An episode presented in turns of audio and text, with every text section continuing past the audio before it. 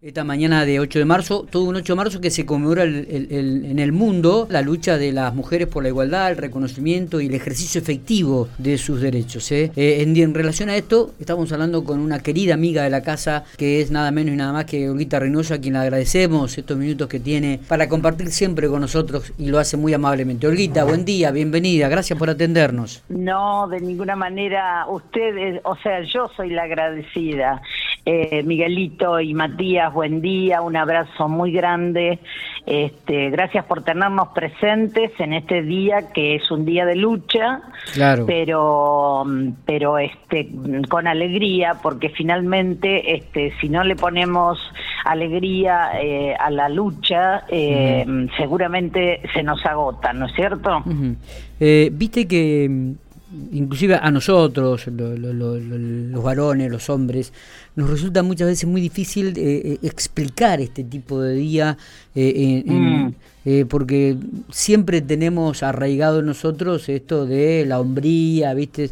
Y, y, pero claro, aquellos que tienen hijas y aquellos que, que, comparten la vida con, con su esposa, te este, digo, ¿Qué significa desde tu mirada este, este día tan particular, tan especial, donde yo decía que no es un festejo, ¿no? Si es un día que se conmemora mm. la lucha por reivindicar el trabajo y los derechos de la mujer. Sí, sí, mira, yo creo que mm, eh, ponerlo como un día de fiesta, de festejo, es de alguna manera un plan macabro que trata de banalizar eh, el significado de esta fecha y de todo lo que lo que significa.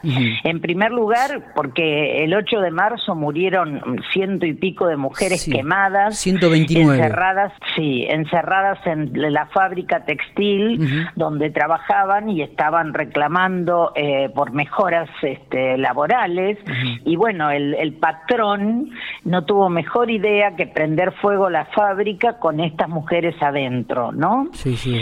Y mm, dicen que las eh, camisas que estaban cosiendo eran de color violeta, por eso el humo que salía de la fábrica también era violeta y desde entonces el color violeta se ha transformado en el color de la hermandad entre mujeres. Es una es una historia, no sé si tendrá fundamento, pero bueno, eh, podría ser realmente. Y mm, a partir de ahí, bueno, después de, una intensa lucha, porque nada de lo que las mujeres hemos conseguido ha sido fácil, ha sido fácil lograr.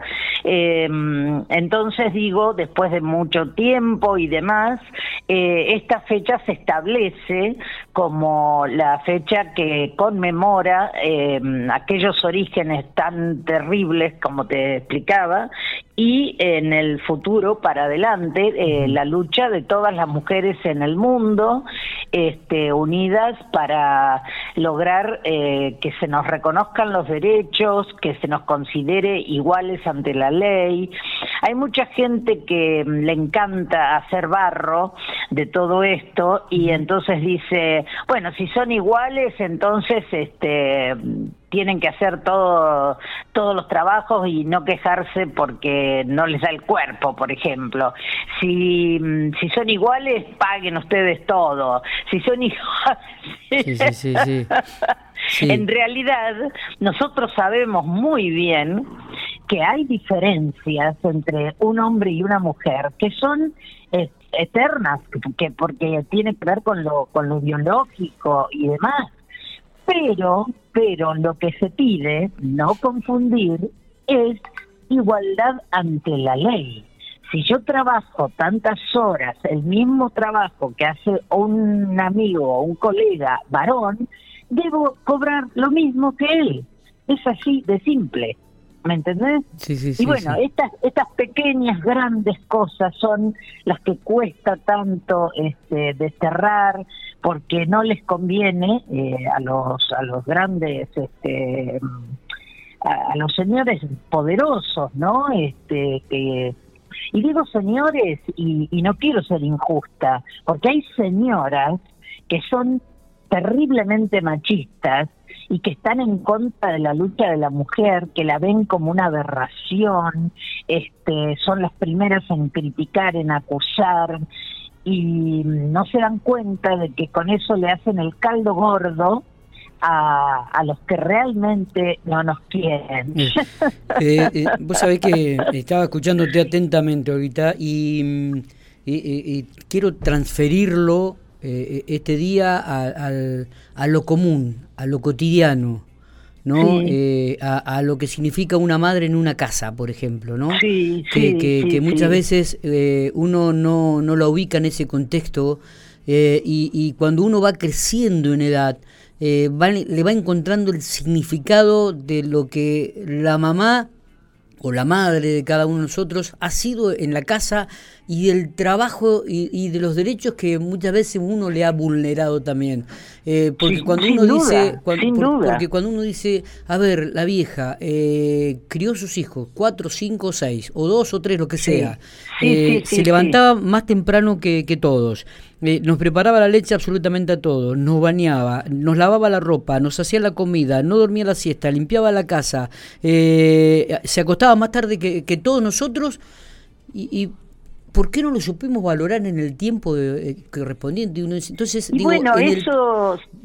esos son derechos también, eh, los cotidianos, de que no los tenemos en cuenta.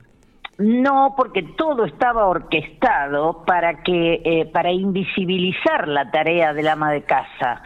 ¿Tu mamá trabaja? No, es ama de casa. ¿Alguna vez escuchaste sí, eso? pero nosotros en la escuela nos preguntaban, papá, ¿qué hace? ¿Trabaja en el lavadero Tada? ¿Y tu mamá? No, ama de casa. Claro, Es, como que lo teníamos internalizado, ¿no? De, desde la base negábamos, negábamos el hecho de que mamá trabajaba el doble, tal vez. pero totalmente. Y, hoy en día. No cobraba salario. Escúchame, y hoy en día también lo sigue haciendo. Eh, porque, hoy, en la mañana trabaja, afuera, trabaja afuera, trabaja afuera, llega a la casa y tiene que hacer la comida. Pone, mientras hace la comida pone la lavarropa para poner la ropa en el lavarropa. Se fija si la ropa está planchada o no porque el nene tiene que ir a la escuela y si ve, hace absolutamente, tiene los radares como ninguna otra y, tiene 10 o 20 manos para hacer todas las actividades. ¿Y cómo hacen? ¿Cómo hacen?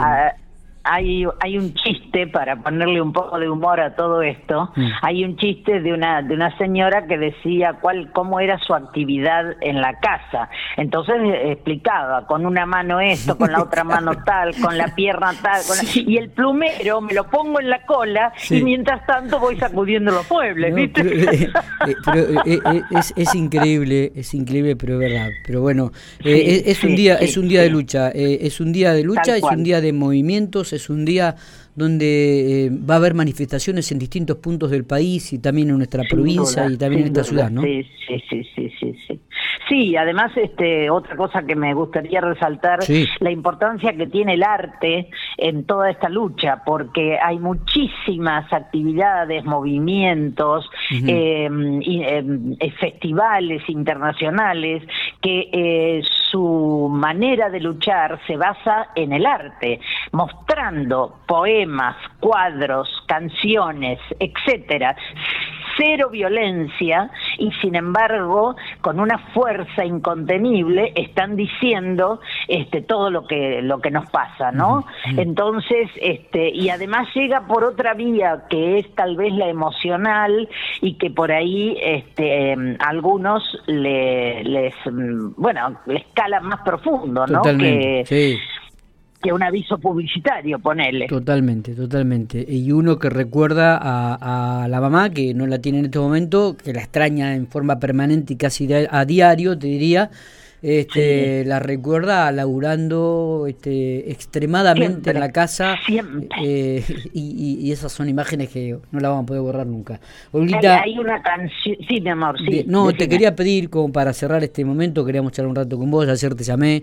Digo, si, si tenés algún poema escrito que, que también un poco refleje tu pensamiento en relación a este día. Sin duda, sin duda. Eh, yo tengo muchas cosas escritas porque forman parte de, de, de, ese, de esa cosmogonía este, dentro de la que yo me muevo y que en la que creo y por la que lucho. Así que eh, toda esta temática aparece mil veces eh, mencionada explícita o implícitamente en mis textos. Y acá tengo uno que mm, eh, fue seleccionado por la editorial Tayel eh, para formar parte de una antología que se llama La Ola Imparable, escritas feministas, eh, salió el año pasado, y el poema se llama Cállense la boca. Mm. Siempre nos mandan a callar, a todas, siempre.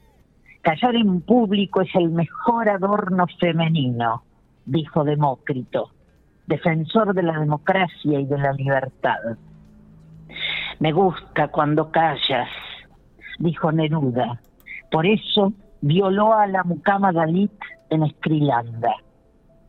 Telémaco, hijo de Penélope, mandó a callar a su madre porque las palabras en público era cosa de hombres. Cállese la boca, Reynoso, repetían las monjas hasta el cansancio. El canto de las sirenas seduce, enloquece. Siempre nos quieren acallar, pero no pueden. Del fondo de los siglos se escucha nuestro grito.